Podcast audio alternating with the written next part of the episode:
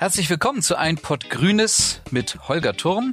Erneut sind wir im Wahlkampfmodus, denn das Berliner Landesverfassungsgericht hat entschieden, die Wahl zum Abgeordnetenhaus und zu den Bezirksverordnetenversammlungen von 2021 muss komplett wiederholt werden. Neue Wahl, neue Podcast-Episode. Wir haben jetzt die besondere Situation, dass wir bereits amtierende Abgeordnete und Stadträtinnen haben, die bereits erfolgreich arbeiten, sich jetzt aber aufgrund dieses Urteils quasi neu legitimieren müssen die damit aber auch bei Einput Grünes natürlich die Gelegenheit haben, die bisherige kurze Legislaturperiode zu bilanzieren, ihre Schwerpunktthemen zu erläutern und für die Stimmen der Wählerinnen und Wähler zu werben. Dazu gehen wir heute in den Pankower Wahlkreis 5. Das ist Pankow Süd und Heinersdorf. Das ist der Wahlkreis von Louis Krüger, Abgeordneter der Fraktion Bündnis 90 Die Grünen im Abgeordnetenhaus von Berlin. Und er spricht quasi heute auch in der Rolle des Moderators über Schul- und Bildungspolitik in Berlin. Und zwar mit Phyllis Kikiliolu, Stadträtin in Lichtenberg. Ich begrüße euch beide ganz, ganz herzlich. Hallo, ich freue mich hier zu sein. Wie schön, euch beide wiederzusehen, äh, zu hören. Hallo, schön mit euch heute zu Bildungspolitik zu sprechen. Ja, das ist das Stichwort grüne Bildungspolitik. Was macht das eigentlich aus und welchen Stellenwert hat Bildungspolitik denn in der grünen Partei? Oder welchen Stellenwert sollte Bildungspolitik bei uns Grünen haben? Wir wollen auch über die konkreten Herausforderungen in Berlin als Ganzes sprechen, auch was Pankow vielleicht von Lichtenberg lernen kann. Ich nehme mich da gerne als Moderator ein Stück weit zurück, denn ihr seid die ExpertInnen. Vielleicht könnt ihr euch beide ja zunächst selbst noch einmal ganz kurz vorstellen. Dann mache ich mal den Anfang. Als Co-Moderator auch eine neue tolle Rolle, in die ich hier geschmissen bin. Ich hoffe, ich äh, mache das ähnlich gut wie Holger. Genau, ich bin Louis Krüger, wie schon gesagt, wurde Schulpolitiker. Ähm, und das nicht, weil ich äh, einmal in der Schule war und deswegen, ähm, wie jeder beim Thema Bildung irgendwas äh, zu sagen hat und mitzureden ähm, hat.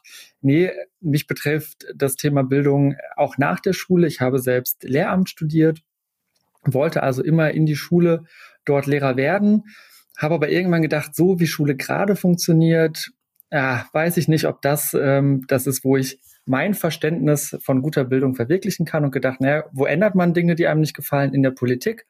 Und bin deshalb zur Grünen Jugend und zu den Grünen gekommen und mache seitdem dort Bildungspolitik, war immer Fachpolitiker, werde es auch immer bleiben und bin jetzt im, in der Fraktion und darf da mein, mein großes Ziel verwirklichen, kann dort Bildungspolitik machen.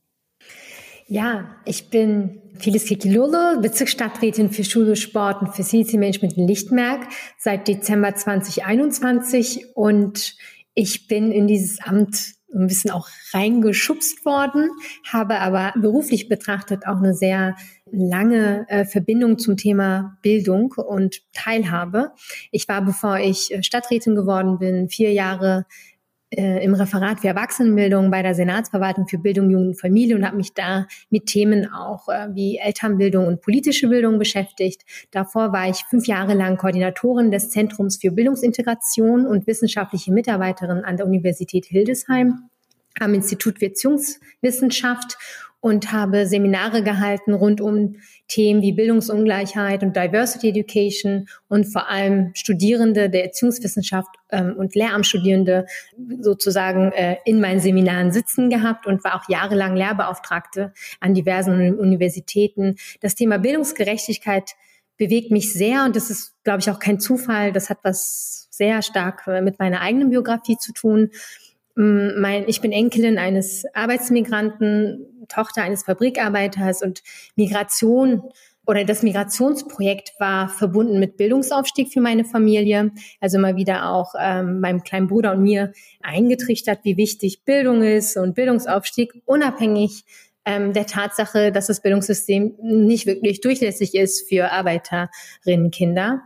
Und ähm, ja, das hat mich sehr, sehr geprägt. Und erst eigentlich nach dem Studium habe ich festgestellt, dass das Bildungssystem nicht durchlässig ist, sehr selektiv ist. Und das hat sehr mein Gerechtigkeitsempfinden ähm, geschärft. Und so bin ich auch zu den Grünen gekommen. Und Themen wie Repräsentation in der Politik, ähm, gerechte Bildungschancen, denn Bildung ist die Grundlage für Teilhabechancen, haben mich sehr, sehr bewegt. Und so bin ich mit grüner Bildungspolitik quasi warm geworden und versuche sie auch aktiv mitzugestalten. Vielen Dank. Also ich sehe schon von den biografischen Hintergründen her sitzen hier die richtigen beieinander. Wie ist denn der Zustand von Bildungseinrichtungen oder von Schulen in Berlin, speziell in euren Bezirken Pankow und Lichtenberg? Dazu kann Phyllis bestimmt gleich ganz viel aus Lichtenberg noch berichten, denn das Spannende ist ja, ich habe das bei vielen BezirkspolitikerInnen erlebt, die dachten, ja, sie machen jetzt Bildungspolitik auf Bezirksebene und dann verändern sie die Rahmenlehrpläne und beschäftigen sich mit dem Pädagogischen in der Schule und dann kommt die harte Realität, nein, der Bezirk ist zuständig für die Schulgebäude, für die HausmeisterInnen, für die Infrastruktur und all das schöne Pädagogische dürfen wir auf der Landesebene machen. Ähm, das ist überhaupt gar keine äh, Hierarchisierung, ähm, denn beides ist total wichtig. Das eine klappt nicht ohne das andere. Ich glaube, das ist aber manchmal erstmal ein Moment, mit dem man sich dann anfreunden muss, ähm, dass man jetzt für diese Schulmisere teilweise, in der wir uns befinden, auch jetzt mit verantwortlich ist. In Pankow ähm, sind die Schulen teilweise in sehr schlechtem Zustand. Wir hatten jetzt das Gymnasium am Europasportpark, ähm, das jetzt einmal komplett ausziehen muss ähm, in einer Notfallaktion, weil es äh, genau hätte gesperrt werden müssen und die Schülerinnen hätten im, im, äh, zu, von zu Hause aus lernen müssen. Da haben sich jetzt äh, Politiker in ähm, der Regierungsparteien eingesetzt, dass das ähm, genau schnell saniert werden kann. Was wir aber daran sehen, ist, dass jetzt viele Sanierungen nötig sind, aufgrund der Versäumnisse der letzten Jahre. Ähm, in den letzten Jahren und Jahrzehnten wurde gerade bei den Schulgebäuden massiv gespart. Man hat einen Investitionsstau produziert und vor sich hergeschoben, der jetzt in, am liebsten in Sekundenschnelle ähm, aufgeholt werden muss, was aber natürlich nicht geht. Und das schafft auch viel Frustration, die ich gut verstehen kann mit der wir aber gucken müssen, wie wir umgehen. Man kann halt nicht in drei Tagen die Versäumnisse von 20 Jahren ähm, zurückbauen, aber man muss gucken, wo kann man gezielt ansetzen und wo kann man eine Perspektive schaffen. Und ich glaube, darum geht es. Ich glaube, die Leute verzeihen uns, dass wir nicht in drei Tagen 20 Jahre zurückdrehen. Aber ich glaube, sie wollen wissen, wann ist es soweit.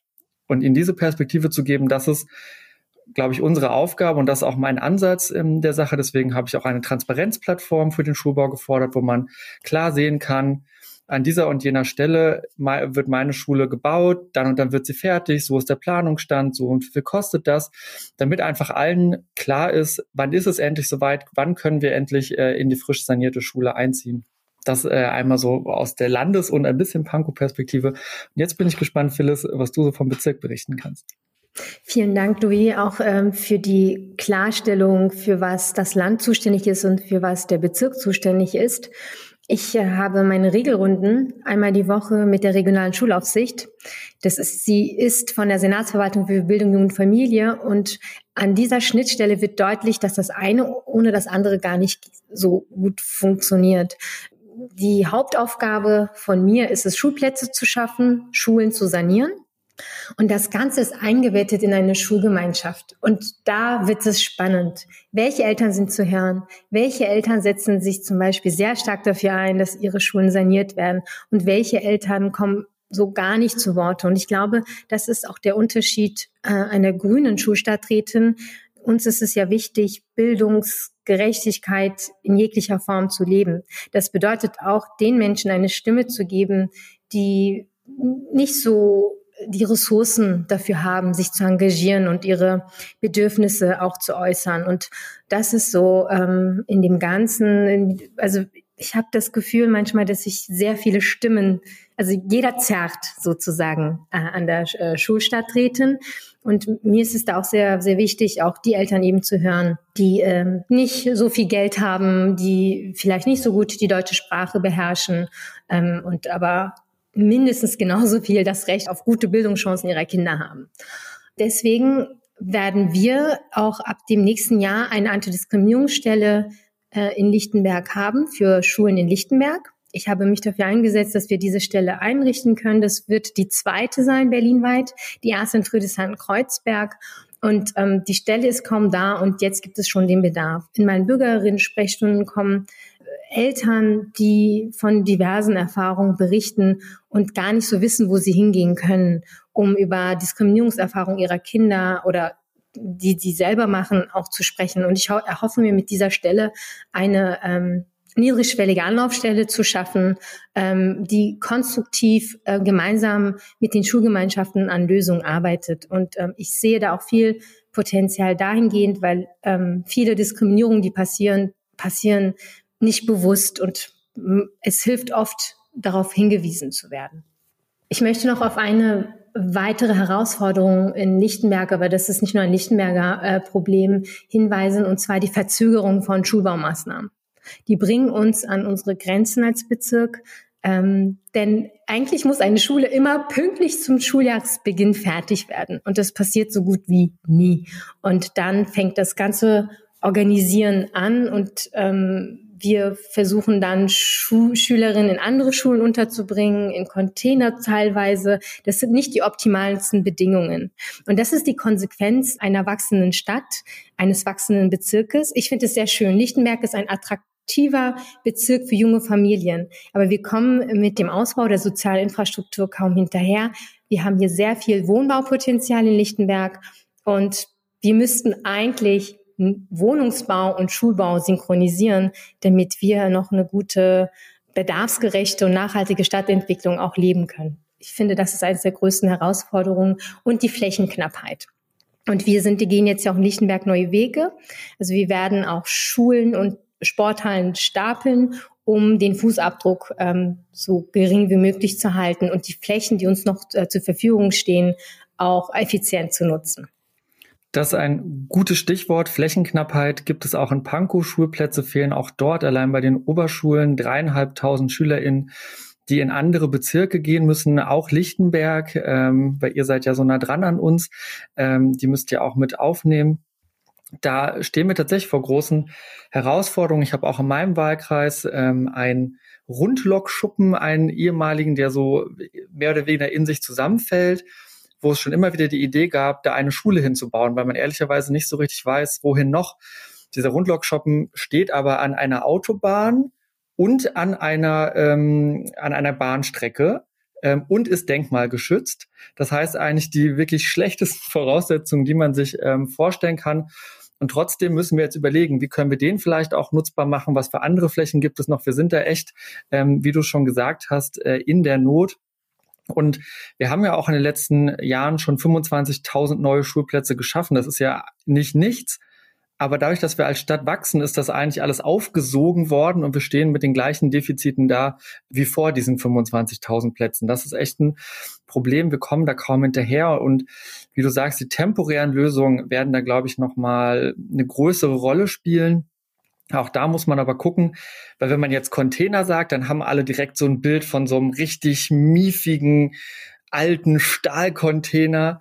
Ganz so ist das ja nicht oder muss es zumindest nicht sein. Da gibt's ja wirklich ähm, schöne Formate, die ähm, aus Holz gebaut sind, die zweistöckig sind, die auch Sanitäranlagen mit drin haben, die vielleicht auch Räume zum Essen mit drin haben, also wirklich gut ausgestattet sind auch ich glaube, wenn wir ähm, dieses Angebot machen und klar machen, es geht eben nicht um diese, ich habe das selbst in meiner Schulzeit gehabt, da haben wir in so einem, so einem schimmligen Container da irgendwie äh, Unterricht machen müssen. So, ich glaube, dann kann man das auch den, den Eltern und den Schülerinnen verkaufen, dass äh, es gerade keine, keine Alternative so richtig gibt und dass das im Zweifelsfall tatsächlich besser ist, als in jede Klasse einfach nochmal fünf SchülerInnen mit reinzustopfen, denn das wäre die Alternative. Wir machen die Klassen einfach noch voller und die sind schon voll. Auch das ist uns bewusst. Auch hier brauchen wir langfristig einen Plan, wie wir da kleinere Klassen kriegen können. Aber so schnell wird es leider dann auch nicht gehen. Und ich möchte, ähm, weil du das Stichwort genannt hast, grüne Bildungspolitik, was ist das eigentlich? Ähm, das ist auch Teilhabe, das ist ähm, alle im Blick haben. Und so in der allgemeinen Wahrnehmung hat die SPD ja so ein bisschen das Bildungsthema für sich ähm, vereinnahmt. Die stellen seit 26 Jahren den Bildungssenat in Berlin, haben viele Bezirksstadträtinnen auch. Du bist ja die einzig Grüne, die wir jetzt gerade noch in ähm, Berlin haben, die für Schule zuständig ist. Vielleicht kannst du gleich auch einmal sagen, wie das so ist. Ähm, und die SPD gibt dem ja immer auch dem Anstrich einer sozial gerechten Bildungspolitik, ähm, die eben Bildungsaufstieg auch ermöglicht. Und ich glaube, hier müssen wir zeigen, dass das genau auch das ist, was wir machen, ähm, was wir gezielt machen, ähm, was wir nicht. Und da kommt vielleicht dann die kleine ähm, Kritik. Ich bin mir bei vielen Dingen mit der SPD auch einig, aber da ähm, genau unterscheiden wir uns, glaube ich. Die SPD holt dann gern die Gießkanne raus und macht quasi für alle das Gleiche und ehrlicherweise dann auch für die besser verdienenden ähm, Eltern gibt's dann auch ähm, alles umsonst. Ähm, und es wird nicht geguckt, wie können wir gezielt die stärken, die es wirklich am schwächsten haben. Und ich glaube, das kann eigentlich ein Blickwinkel von grüner Bildungspolitik sein, den wir da einbringen können, zu sagen, wir wollen gezielt und nachhaltig, nicht nur in einem ökologischen Sinne, auch fördern und da auch andere Strukturen schaffen. Du hast gerade schon die Antidiskriminierungsstelle genannt, die ihr im Bezirk habt. Was ähnliches wollen wir jetzt auch auf Landesebene machen, weil viele Dinge, die eben im Bildungssystem passieren, die sind nicht zufällig so, sondern sie sind strukturell so verankert. Und da müssen wir rangehen und das müssen wir aufbrechen. Da du die Begrifflichkeiten ähm, wie Container aufgegriffen hast, ich habe eine Bitte an dich.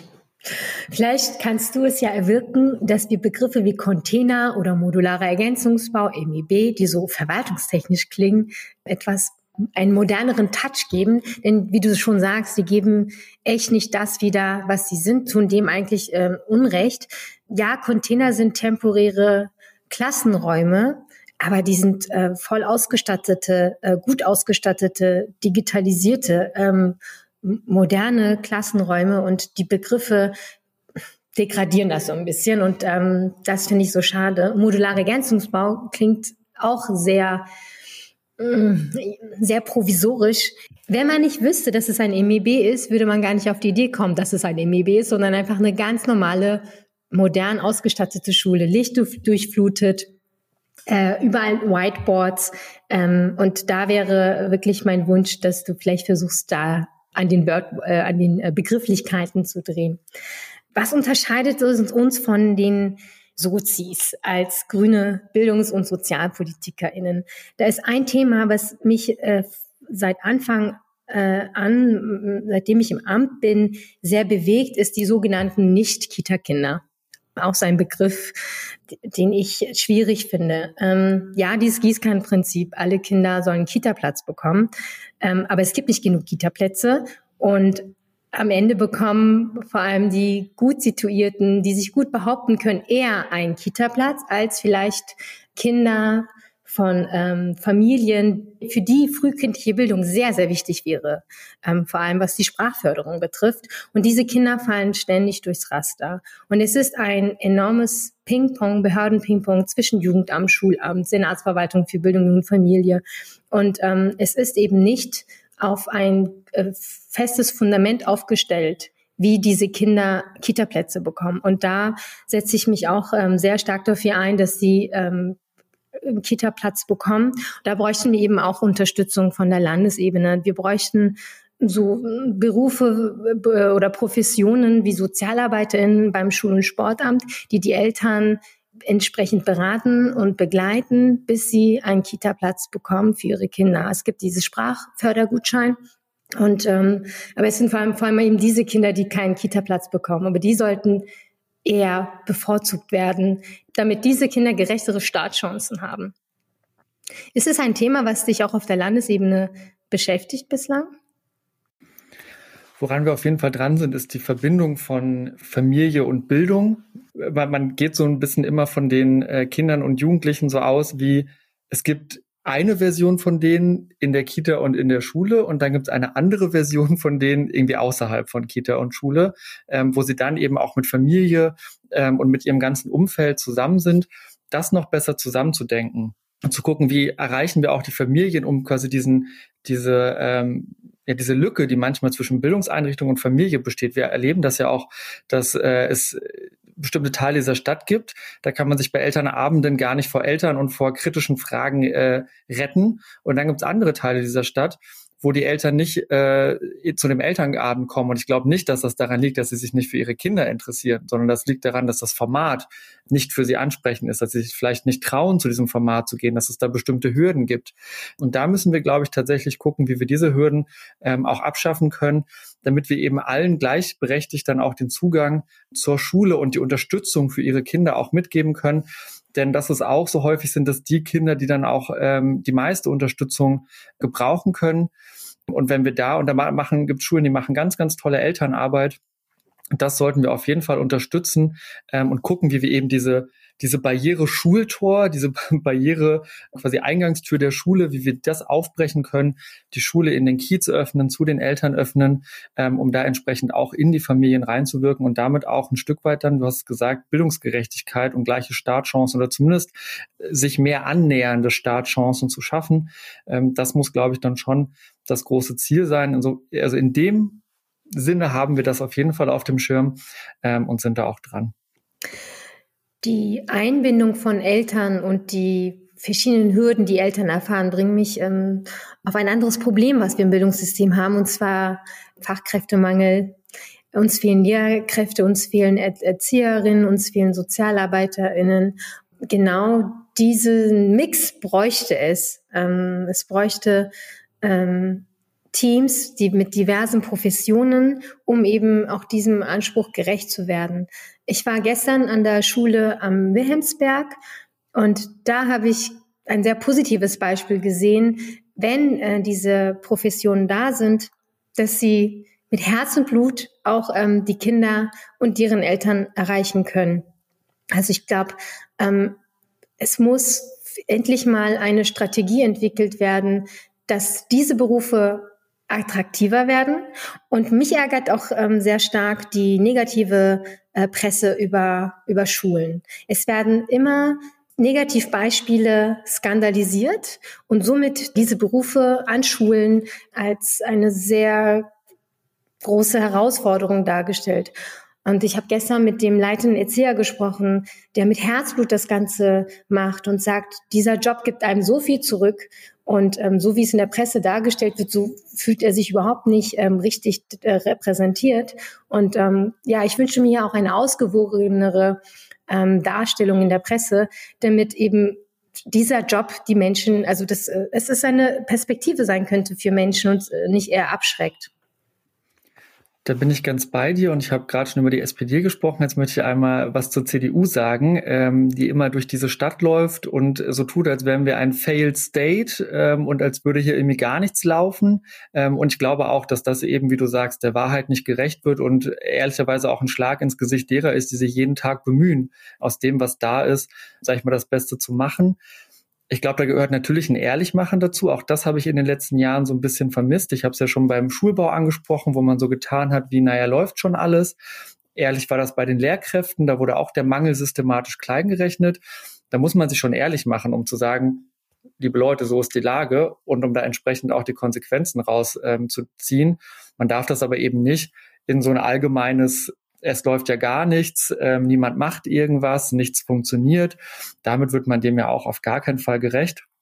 Also einerseits ehrlich machen und dann ähm, eben sich auch an die Seite der Schulen stellen und zu sagen, wir wissen, das ist nicht optimal und äh, vielleicht auch so unter qualitativen Gesichtspunkten ist vielleicht an manchen Stellen noch äh, Luft nach oben, aber wir wissen, ihr tut euer Möglichstes und wir geben euch da auch eine Freiheit. Ähm, also auch zu sagen von Seiten, sag ich mal, des Landes, dass die Schulen auch kreativ werden können, um mit der Situation umzugehen, die es gerade gibt und im Zweifelsfall dann auch zu sagen, okay, wir hier, sage ich mal, an der Spitze übernehmen die politische Verantwortung dafür, dass ihr das auch machen dürft. Wir geben euch diese Freiräume und nicht, du bist als Lehrkraft oder als Schulleitung äh, mit halben Beinen im Gefängnis, wenn du mal ein bisschen kreativ wirst. Das ist, glaube ich, die Verantwortung, die wir als politisch Verantwortliche dann auch haben ähm, und einnehmen sollten ehrlich machen, kreative Lösungen zu lassen, an der Seite der Schule stehen ähm, und dann ja auch positiv, so schwer das auch manchmal ist, in die Zukunft gucken und einfach eine Perspektive entwickeln. Es bringt einem ja nicht zu sagen, ist alles scheiße und es bleibt scheiße. So, damit ist auch niemandem geholfen. Das bringt mich ähm, zu den sogenannten Willkommensklassen. Das ist ja auch eines der äh, großen Herausforderungen, die wir haben, ähm, die sogenannten Willkommensklassen zu errichten. Auch da fehlen Lehrkräfte, auch Räume fehlen. Ein großes Problem ist, dass seit Jahren, Jahrzehnten der Bedarf an sogenannten Willkommensklassen nicht angerechnet wird. Es wird so getan, als ob es keine Migration und Flucht äh, nach Be Berlin gibt als Normalzustand. Das ist unser Normalzustand. Berlin ist immer Anziehungspunkt äh, für Migration gewesen. Demzufolge werden wir immer Kapazitäten brauchen. Die werden aber in den äh, Musterraumprogrammen der Senatsverwaltung für Bildung und Familie überhaupt nicht angerechnet. Das bedeutet, dass wir in den Bezirken immer wieder Lösungen von vorne suchen müssen, immer wieder neue individuelle Lösungen äh, suchen müssen und nicht systematisch diese Bedarfe anerkannt werden. Und in dieser großen Herausforderung, Schulplätze zu schaffen und der Herausforderung, dass wir eigentlich jeden Zentimeter quasi schon ähm, äh, entsprechend genutzt haben, ähm, die Klassenräume voll gemacht haben, die sogenannte Zugraum, Zugverhältnisse reduziert haben. Das heißt, dass wir ähm, die Musterraumprogramme so in der Form eigentlich an keiner Schule mehr eins zu eins abbilden können. Das heißt, wir nehmen mehr äh, Schülerinnen auf, äh, öffnen mehr Klassen, als ähm, es idealerweise vorgesehen ist. Das sind so die idealtypischen, wo wir pädagogisch mehr Spielräume hätten, aber immer mehr werden diese aufgrund der Dichte äh, eingeengt. Und dennoch gelingt es uns hier im Bezirk ähm, in ähm, einer sehr schönen ähm, kooperativen und konstruktiven Zusammenarbeit mit den Schulleitungen Kapazitäten für Willkommensklassen ähm, zu finden. Die größte Herausforderung in Lichtenberg ist, ähm, Lehrkräfte in, für diese äh, Willkommensklassen ähm, auch zu bekommen.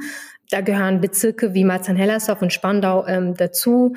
Die Herausforderung in beispielsweise Neuhohenschönhausen ist es, die ist einfach, die Wege sind zu weit und die Menschen suchen sich dann eher äh, Willkommensklassen aus, die in der Nähe sind. Und trotz dieser großen Herausforderung haben wir so auch kleine Erfolgsmomente, wo wir ja immer wieder auch Räume finden und dann doch noch Lehrkräfte finden und ähm, die Kinder, die ähm, selbstverständlich das Recht auf Bildung haben, dann auch beschulen können. Aber es fehlt hier meiner Meinung nach äh, weiterhin äh, an einer gesamtstädtischen Steuerung, an Anreizen, an Ideen, wie ähm, Lehrkräfte auch für die Region gewonnen werden können, die aufgrund von nicht so günstigen Anbindungen ähm, nicht gut erreichbar sind. Und ähm, ja, ich finde, dass hier der, die Bezirke da äh, in der Frage alleingelassen werden. Das ist für mich auch eine Frage der Gerechtigkeit. Das sind wieder diejenigen, die sich in der Gesellschaft am wenigsten durchsetzen können. Und da müssen dann die Bezirke selbst Lösungen finden. Das erleben wir ja tatsächlich nicht nur in den Willkommensklassen, sondern auch ganz regulär. Wir haben Schulen, die sind relativ gut ausgestattet und wir haben halt die Schulen, die sind äh, schlecht ausgestattet und kriegen dann noch, ähm, genau, haben dann noch 50 Prozent Quereinstieg, überhaupt gar nichts gegen QuereinsteigerInnen. Die machen äh, in vielen Fällen einen tollen Job und es gibt auch bei den Laufbahnlehrkräften immer Ausfälle. Das sage ich auch immer dazu. Aber das braucht natürlich auch noch mal mehr Anleitung. Ne? Wenn ich irgendwie neu querfeldein in die Schule komme, dann kann ich einen tollen Job machen, wenn das Rahmen, wenn die Rahmenbedingungen stimmen. So, und da sehen wir einfach eine Kumulation in der Stadt, dass da, wo es eh schon schwierig in der Schule ist, dass es da dann nochmal schwieriger wird. Da braucht es auf jeden Fall eine Steuerung. Man wird schauen, wie das jetzt ähm, mit der Verbeamtung, ob das jetzt eine Maßnahme wird, wo man sagen kann, okay, man kann jetzt auch gezielter ähm, als Senat äh, Lehrkräfte äh, in Schulen schicken, die schlechter ausgestattet sind. Ich bin da auch so ein bisschen skeptisch, weil Leute per Zwang irgendwo hinzuschicken, da kann es auch immer dazu sein, dass sie sich entweder dann krank melden oder dass sie sagen, oder dass den Kindern vielleicht auch gar nicht geholfen ist, weil die Lehrkraft irgendwie gar nicht da sein will. Also ich glaube, da muss man auch gut abwägen, ähm, so wie, wie sehr kann man da, sage ich auch mal, mit, mit einer Direktive von oben arbeiten und was schafft man auch quasi im, im guten Einvernehmen ähm, und vielleicht mehr über Anreize ähm, auch zu schaffen. Du hast gerade ähm, gesagt, ihr habt immer wieder Räume aufgetan für Willkommensklassen. Ich weiß das von äh, Stefanie Remlinger in Mitte, die dann auch äh, Jugendeinrichtungen, Musikschulen, Volkshochschulen und so weiter, sag ich mal, angefragt hat und auch Räume bekommen habt. Habt ihr das auch gemacht? Beziehungsweise was für eine Chance siehst du da auch allgemein die Schule vielleicht hin zu öffnen zu anderen Einrichtungen und Orten im Bezirk? Tatsächlich ist es uns äh, bislang gelungen, ähm, die Willkommensklassen auch in Schulen ähm, zu errichten. Die katholische Hochschule unterstützt uns. Das werden die ersten zwei Willkommensklassen sein, die sozusagen außerschulisch sind. Und ähm, das finde ich sehr spannend, weil das äh, Willkommensklassen im Oberschulbereich sein werden. Also da sucht das äh, in, der in der Nähe liegende Gymnasium nach Lehrkräften. Und sobald die da sind, ähm, werden wir dort zwei Willkommensklassen öffnen. Und da kann ich mir auch äh, interessante Synergieeffekte zwischen der Hochschule und ähm, den Willkommensklassenschülerinnen ähm, vorstellen. Ja. Kurz einhaken darf. Ja. Ich glaube, das ist nämlich, ähm, wo du beim Punkt Synergien bist. Ähm, weil ich auch irgendwie mir am Anfang so ein bisschen unschlüssig war mit diesem Willkommensklassen auslagern, weil eigentlich ist ja die Idee, die in die Schule zu, zu integrieren, zu gucken, dass es quasi eine gemeinsame Schulgemeinschaft gibt und nicht, okay, hier sind quasi in Anführungsstrichen die normalen SchülerInnen und da ist irgendwie die Willkommensklasse mit denen, die dazugekommen sind. Das manifestiert sich natürlich nochmal, wenn wir auch noch eine räumliche Trennung haben. Deswegen war ich immer so, naja, ob das so gut ist. Aber wenn man es schafft, quasi daraus auch eine Kooperation zu machen, also im Sinne von, man, man baut daraus was aus, dass man jetzt irgendwie Kontakt gefunden hat mit diesem anderen Ort. Und es ist eben nicht nur, sage ich mal, der, der Abschiebeort, wo jetzt die Willkommensklasse ist, die in die normale Schule nicht mehr reinpasst, dann glaube ich, kann das irgendwie cool sein, aber eben auch nur unter dieser Voraussetzung. Ja, das ähm, denke ich auch. Jugendfreizeiteinrichtungen, ähm, also ich habe mich auch hier im, im, Bezirk auf den Weg gemacht und schon mal Kontakt aufgenommen mit, mit Jugendfreizeiteinrichtungen, um schon mal die Fühler auszustrecken, weil wir auch äh, an, an den Schulen an unsere Grenzen kommen werden. Ich denke, es ist möglich, dass die Schulen hier ein, äh, für einen Austausch sorgen können. Also in Jugendfreizeiteinrichtungen können ja auch sehr viele Angebote gemacht werden, die jetzt wieder für eine Verbindung sorgen können. Also diese räumliche Trennung ähm, aufbrechen können, dass die ähm, Kinder und Jugendlichen aus den sogenannten Regelklassen gemeinsam mit den Kindern und Jugendlichen, die in den äh, außerschulischen Einrichtungen beschult werden, auch gemeinsam Angebote wahrnehmen. Und somit könnte auch die Jugendfreizeiteinrichtung ja auch davon profitieren, indem sie ihre Angebote auch direkt vor Ort den äh, Jugendlichen ähm, zur Verfügung stellen kann. Die, ja, also ich glaube, wenn man es will, die Kapazität hat, ähm, die Kreativität hat, ist auch es möglich, diese, diese Lücke zu schließen. Aber ganz klar, also eigentlich ist meine Vision, dass die Kinder und Jugendlichen direkt in die Klassen kommen mit einer zusätzlichen individuellen Förderung, die sie benötigen. Das wäre eigentlich die, meine Idealvorstellung. Dafür bräuchte es eben entsprechend die Lehrkräfte. Und da sind wir leider davon weit entfernt. Und solange das der Fall ist, müssen wir das, was uns zur Verfügung steht, so gut es geht, nutzen. Es bringt uns nichts, wenn wir lange Wartelisten haben für Kinder äh, mit Fluchterfahrung, weil wir dann auf die besten Rahmenbedingungen warten. So und ähm, da müssen wir, finde ich, ähm, aktiv werden, agieren und diese Wartezeit, äh, so gut es geht, kürzen. Dann gibt es Abstriche, definitiv, die gibt es. Da, da, das tut mir auch im Herzen so weh, weil ich finde, wir sollten allen Kindern die besten Möglichkeiten ähm, zur Verfügung stellen, damit sie sich selbstbestimmt weiterentwickeln können, ähm, entfalten können. Aber ich denke auch unter Rahmenbedingungen mit gewissen Abstrichen ist es möglich, ähm, eine gute Bildung ähm, zu bekommen. Jetzt hast du es ja schon erwähnt, aus den Rahmenbedingungen das Beste machen, was geht. Ähm, so fühle ich mich auf Landesebene auch oft. Ich habe das Gefühl, wir sind so ein bisschen äh, KrisenmanagerInnen ähm, gerade. Bereust du es ein bisschen oder sagst du, nee, ist genau richtig, dass wir als ähm, Grüne und auch du als Person jetzt da bist, ähm, um genau diese Krise vielleicht auch richtig anzugehen? Bereuen tue ich es auf keinen Fall. Äh, aber um ehrlich zu sein, habe ich auch gar keine Zeit, mir darüber Gedanken zu machen, weil ich ständig am Tun bin, am Probleme lösen bin. Ähm, du hast KrisenmanagerInnen gesagt, manchmal sind wir FeuerlöscherInnen. Ähm, es ist, ja, es ist kein Feld, wo man ähm, sehr schnell viele Erfolge erzielen kann und die sichtbar sind. Aber der, ähm, umso mehr ist es eben wichtiger, die kleinen Erfolge auch äh, mehr in den Blick zu nehmen und die wertzuschätzen. Denn diese kleinen Schritte tragen auch zu ähm, einer Veränderung bei. Wie beispielsweise, ja, es ist eine kleine Idee, aber ähm, es, es ist ein kleiner Beitrag, aber es ist ein Beitrag. Ich möchte äh, äh einen Neujahrsempfang äh, organisieren für Bewerberinnen, äh, für Willkommensklassen und unsere tollen Schulen in Lichtenberg mal zeigen und sagen, guck mal, Lichtenberg, die Schokoladenseite von Lichtenberg, wir haben tolle Schulen, tolle Schulleitungen, bitte kommt nach Lichtenberg. Auch so dieses Positive und Zuversichtliche und ähm, auch so im Vertrauen, dass, dass wir das äh, gemeinsam packen können, das sind dann die Momente, die mich ehrlicherweise erfüllen. Ähm, aber ja, da, an denen muss man proaktiv arbeiten, ähm, weil, wie du gesagt hast, wir haben einige Krisen zu managen. Wie ist es für dich? Bereust du es?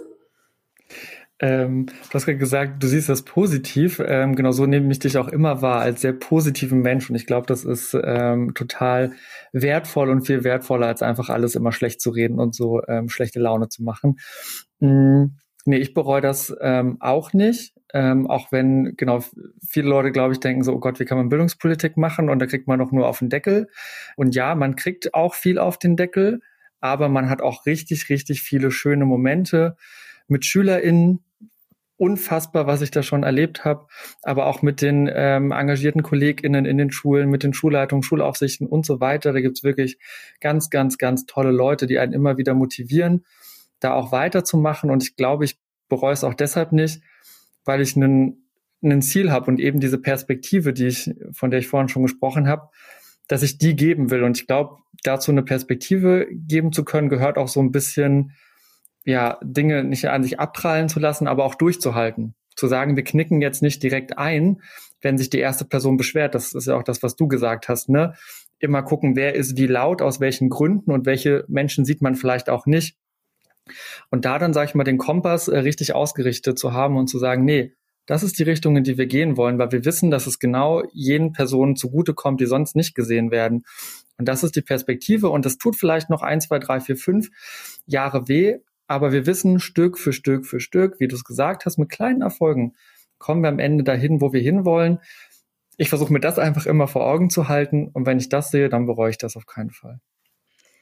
Die äh, schönen Momente mit SchülerInnen, ähm, das, da muss ich an den SchülerInnenhaushalt denken, was du ja auch sehr stark vorangetrieben hast. Und ähm, das ist ein Projekt, ähm, an dem sich Schulen beteiligen können. Die Schulen bekommen 3000 Euro und die SchülerInnen entscheiden selbst, im Rahmen von demokratischen Prozessen, was sie mit diesem Geld machen wollen.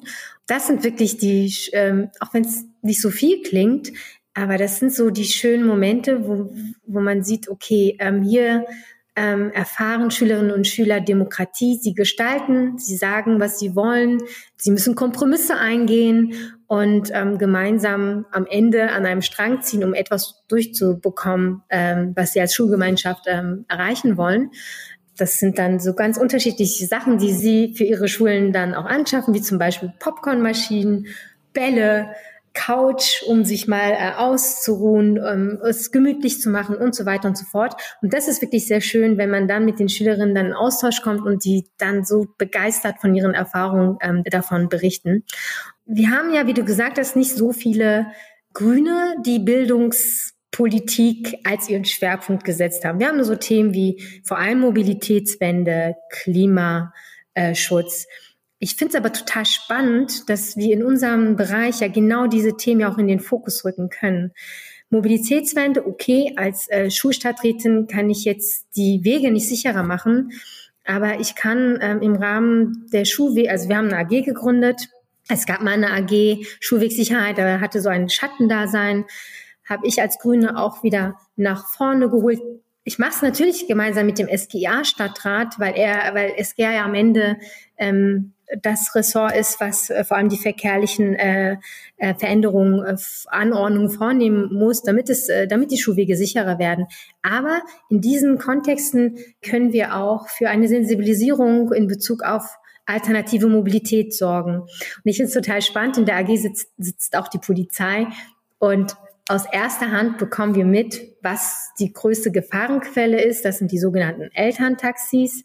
Und da muss ich nicht mal so viel Beitrag dazu leisten und schon ähm, sind dann auch die ähm, bezirklichen Schulgremien, die äh, auch Teil dieser AG sind, auch ähm, schnell dabei, sozusagen in Frage zu stellen, ob denn die Kinder, die im Einzugsbereich wohnen, nicht weiter zwei Kilometer mit dem Auto zur Schule gebracht werden müssen. Das sind so Schritt für Schritt kleine Elemente, die aber auch zu unseren grünen Visionen äh, beitragen können. Oder das Thema Klimabildung.